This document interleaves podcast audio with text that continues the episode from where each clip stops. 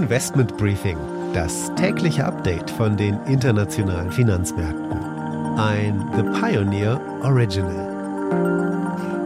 Wunderschönen guten Morgen aus Frankfurt. Schön, dass Sie wieder mit dabei sind. Mein Name ist Annette Weißbach und mit mir der morgendliche Update zu den Märkten. Gestern ging wieder die Omikron-Angst um, nachdem der Chef des Impfstoffherstellers Moderna sich skeptisch über die Effizienz der bestehenden Impfungen gegen die neue Mutante geäußert hat. Die Aktien tiefrot, der Ölpreis auch und auch am Rentenmarkt fielen die Renditen deutlich.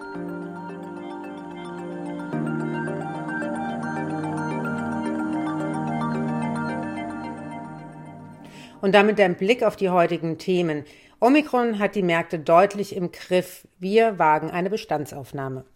Dazu auch unsere Börsenreporterin in New York an der Wall Street. Schlussendlich auch zu den Notenbanken. Was machen die Fed und die EZB in diesem Umfeld?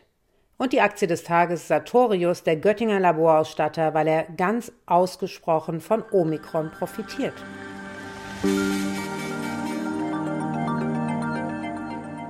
Die neue Mutante des Coronaviruses Omikron macht den Märkten Angst, vor allem die Aussichten, dass die Corona-Krise so schnell nicht vorbei sein könnte und eventuell in Dauerschleife auf uns zukommt. Was weiß man eigentlich über die neue Mutante? Das Virus hat sehr viele Mutationen an dem sogenannten Spike-Protein und das ist genau das Protein, wo es quasi auf die menschlichen Zellen zutrifft. Und das könnte es schwieriger machen, für unser Immunsystem dagegen anzukommen. Der Moderna-Chef glaubt, dass kaum jemand so einen Evolutionssprung in einer Variante erwartet hätte und gleichzeitig könnte es die Wirksamkeit bestehender Impfstoffe deutlich einschränken. Mit dieser Aussage hat er die Welt geschockt. I don't believe many people would have predicted such a big jump in evolution in one variant. We believe this virus is highly infectious. Given the large number of mutations, it is highly possible that the efficacy of the vaccine, all of them, is going down. But we need to wait for the data to know if this is true and how much is it going down. Noch sind es allerdings Vermutungen, denn für genaue Untersuchungen brauchen die Pharmafirmen ein bisschen Zeit. Und für neue Impfstoffe könnte man sogar drei bis vier Monate brauchen. Bis dato hört man nur von milden Verläufen der neuen Mutante, obgleich die Infizierten alles junge Menschen gewesen sein sollen. Zusammengefasst, es ist zu früh, Panik zu bekommen, aber Finanzmärkte sind nun einmal per Definition schreckhaft und vor allem, wenn sie nahe von Rekordständen notieren. Da wird im Grunde genommen jegliche Nachricht, die eventuell negativ sein könnte, auch genutzt, um mehr Volatilität zu erzeugen. Das ist genau the name of the game, Volatilität, denn Investoren wollen sich nicht festlegen. In der kurzen Frist dürften vor allem wieder Travel- und Leisure-Stocks, also wie Fluglinien und Hotelketten, unter Druck kommen, denn Reiserestriktionen bedeuten auch natürlich weniger Urlauber. This is a five train. The next stop is Wall Street. Schauen wir also, wie es an den US-Märkten aussieht. An der Wall Street in New York ist unsere Börsenreporterin Anne Schwed. Wie steht es bei euch denn? Ja, Nette, das ist hier echt die reinste Achterbahnfahrt, je nachdem eben, was an neuen Nachrichten zu der neuen Virusvariante rauskommt. Freitag die erste Panik, am Montag dann Erholung, nachdem Joe Biden gesagt hat, dass es hier wohl keinen neuen Lockdown geben wird und auch, dass der Krankheitsverlauf wohl eher milde ist und gestern dann aber wieder Panik, Ausverkauf. Dow Jones um 1,7 Prozent im Minus, als es dann von den Impfstoffherstellern hieß, dass die bisherigen Impfstoffe nicht so gut gegen die neue Variante wirken. Die Hersteller sind aber trotzdem zuversichtlich, dass sie ihren Impfstoff entsprechend anpassen können und auch recht schnell genügend Dosen produzieren können. Der CEO von Pfizer, Albert Burla, gibt da einen Zeitrahmen von 100 Tagen. If the virus escapes the protection of our vaccine, after a booster dose, which will be very difficult, I think, but we need to check it.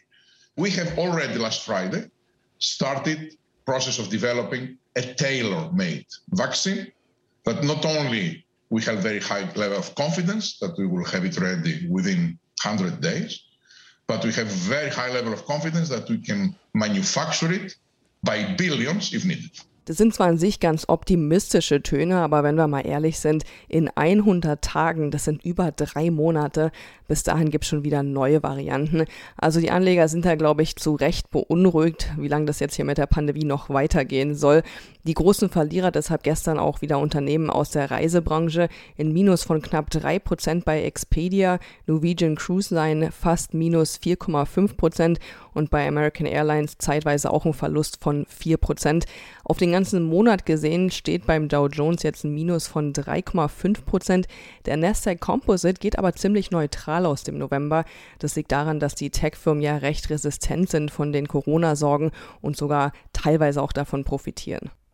Die Notenbanken schauen sich die Entwicklung natürlich auch sehr genau an. Eine erste Reaktion gab es ja auch schon von Fed-Chef Jerome Powell.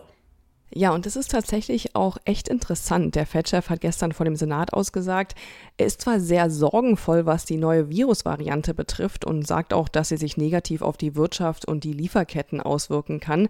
Trotzdem sagte er, dass die Fed ihre Anleihekäufe doch schneller zurückfahren könnte als geplant, also die Corona-Hilfen sozusagen schneller beenden will. Das soll im Dezember-Treffen der Notenbank dann besprochen werden. Und sobald das Anleihenkaufprogramm dann auf Null gefahren ist, wird auch eine erste Zinserhöhung nicht lange auf sich warten lassen. Eigentlich war das Ende des Programms für Juni geplant, jetzt könnte es also schon im Frühling passieren. Also damit hatten die Anleger gestern hier tatsächlich nicht gerechnet, deshalb auch die negative Marktreaktion. Ich kann mir vorstellen, dass Powell gestern eigentlich nur verkündet hat, dass die Corona-Hilfen schneller zurückgefahren werden könnten, aber dass der Plan dafür wohl schon etwas länger steht und dass jetzt die neue Virusvariante da jetzt gar keine Chance hatte, da irgendwie Einfluss zu nehmen oder berücksichtigt zu werden. Powell begründet es damit, dass die US-Wirtschaft ja echt stark ist und äh, sich auch gut von der Pandemie erholt hat. Das haben ja auch die Wirtschaftsdaten hier in den letzten Wochen und Monaten gezeigt. Was wir hier jetzt aber sehr deutlich sehen, die Fed sieht also die Inflation als größeres Problem an als die Pandemie. Bisher hatte die Notenbank die Inflation ja immer als einen Effekt bezeichnet, der nur vorübergehend ist. Daran stören sich die Analysten hier aber, weil vorübergehend sieht dann doch etwas anders aus. Jetzt ist Paul erstmals davon abgerückt und hat gesagt, dass das Wort ja wohl missverständlich sei und dass er das immer gebraucht hätte, um auszudrücken, dass die Inflation keine Langzeitfolgen haben wird. Er hätte aber nicht gemeint, dass das nur für eine kurze Zeit andauert ein bisschen missglückter Versuch, finde ich, sich da jetzt rauszureden. Was es eigentlich heißt, ist, die Notenbank fängt so langsam an, sich einzugestehen, dass sie sich etwas verschätzt hat mit ihren Corona-Hilfen, mit der ganzen Gelddruckerei und was es auch für Auswirkungen hat auf die Geldentwertung hier. Also mal gucken, wie es da jetzt weitergeht. Kommen ja jetzt jeden Tag neue Nachrichten zu der neuen Corona-Variante raus. Vielleicht ändert die FED dann ihre Strategie doch nochmal. So also sieht es in den USA aus. Was macht derweil die Europäische Zentralbank? Der Vizepräsident der EZB hat in einem Interview sehr deutlich gesagt, dass die Zentralbank wohl auch nächstes Jahr weiter Anleihen vom Markt aufkaufen will. Das hat natürlich das Ziel, die Finanzierungskosten für europäische Unternehmen niedrig zu halten. Solange dieses sogenannte QE-Programm läuft, die EZB nennt es APP, Asset Purchase Program, wird es aber auch keine Zinserhöhung geben, denn die Forward Guidance, das ist sowas wie ein Fahrplan für die nächsten geldpolitischen Schritte, besagt, dass eine Zinserhöhung erst nach dem Ende von QE, den Anleihekäufen, passieren wird. Derweil ist die Inflationsrate im Euroraum im November aufgrund kräftig gestiegener Energiepreise auf ein Rekordniveau geklettert. Die Teuerungsrate lag im November bei 4,9 Prozent, wie das Europäische Statistikamt Eurostat am Dienstag nach einer ersten Schätzung mitteilte. Jüngste Kommentare der EZB deuten allerdings nicht darauf hin, dass die Währungshüter besorgt sind. We must not rush into a premature tightening when faced with passing or supply driven inflation shocks. We focus on the medium term. not on current inflation numbers.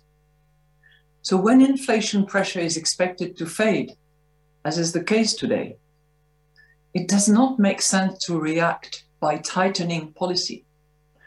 The tightening would not affect the economy until after the shock has already passed. Damit zur Aktie des Tages und das ist diesmal Sartorius. ein DAX-Neuling, aber mit ordentlichen Kursgewinnen. Denn die Aktie des Laborausrüsters ist ein Corona-Gewinner. Der Familienkonzern ist einer der weltweit führenden Zulieferer der Biopharma- und Laborbranche. Das Unternehmen kommt aus Göttingen und wurde bereits 1870 gegründet, beschäftigt heute mehr als 6000 Mitarbeiter und das Angebot des Unternehmens umfasst ein breites Produktsortiment zur Herstellung von Biopharmazeutika und Impfstoffen sowie Präzisionsinstrumente und Verbrauchsmaterialien für Labore. Also alles Dinge, die gerade durch die Corona-Krise unglaublich starke Nachfrage erfahren. Die Geschäfte laufen also auf Hochtouren und Corona sorgt für eine sogenannte Sonderkonjunktur. Der Konzern profitiert von der Pandemie und somit gingen schon die ersten neun Monate ein 21-prozentiges Umsatzwachstum nur auf das Konto von Corona. Wie gesagt, äh, das Unternehmen ist ein DAX-Neuling. Es gibt also noch nicht viele Analysten, aber immerhin raten alle Analysten, es sind zwar nur zwei, zum Kaufen der Aktie. Investment Briefing das tägliche Update von den internationalen Finanzmärkten. Damit war es das für heute. Ich hoffe, Sie sind auch morgen wieder mit dabei. Dann schauen wir auf grünen Stahl und natürlich das Thema Wasserstoff, denn das hängt ja beides eng mit zusammen. Denn bei ThyssenKrupp gibt es den Capital Markets Day und da werden wir natürlich mehr davon hören. Ich spreche mit einem Analysten von Roland Berger über die Studie des Unternehmens zu genau diesem Thema grüner Stahl. Wir nehmen gerne auch Ihre Fragen und Vorschläge auf. Schicken Sie einfach eine E-Mail oder Sprachnachricht an finanzmarkt.mediapioneer.com. Kommen Sie gut in den Tag. Bis morgen.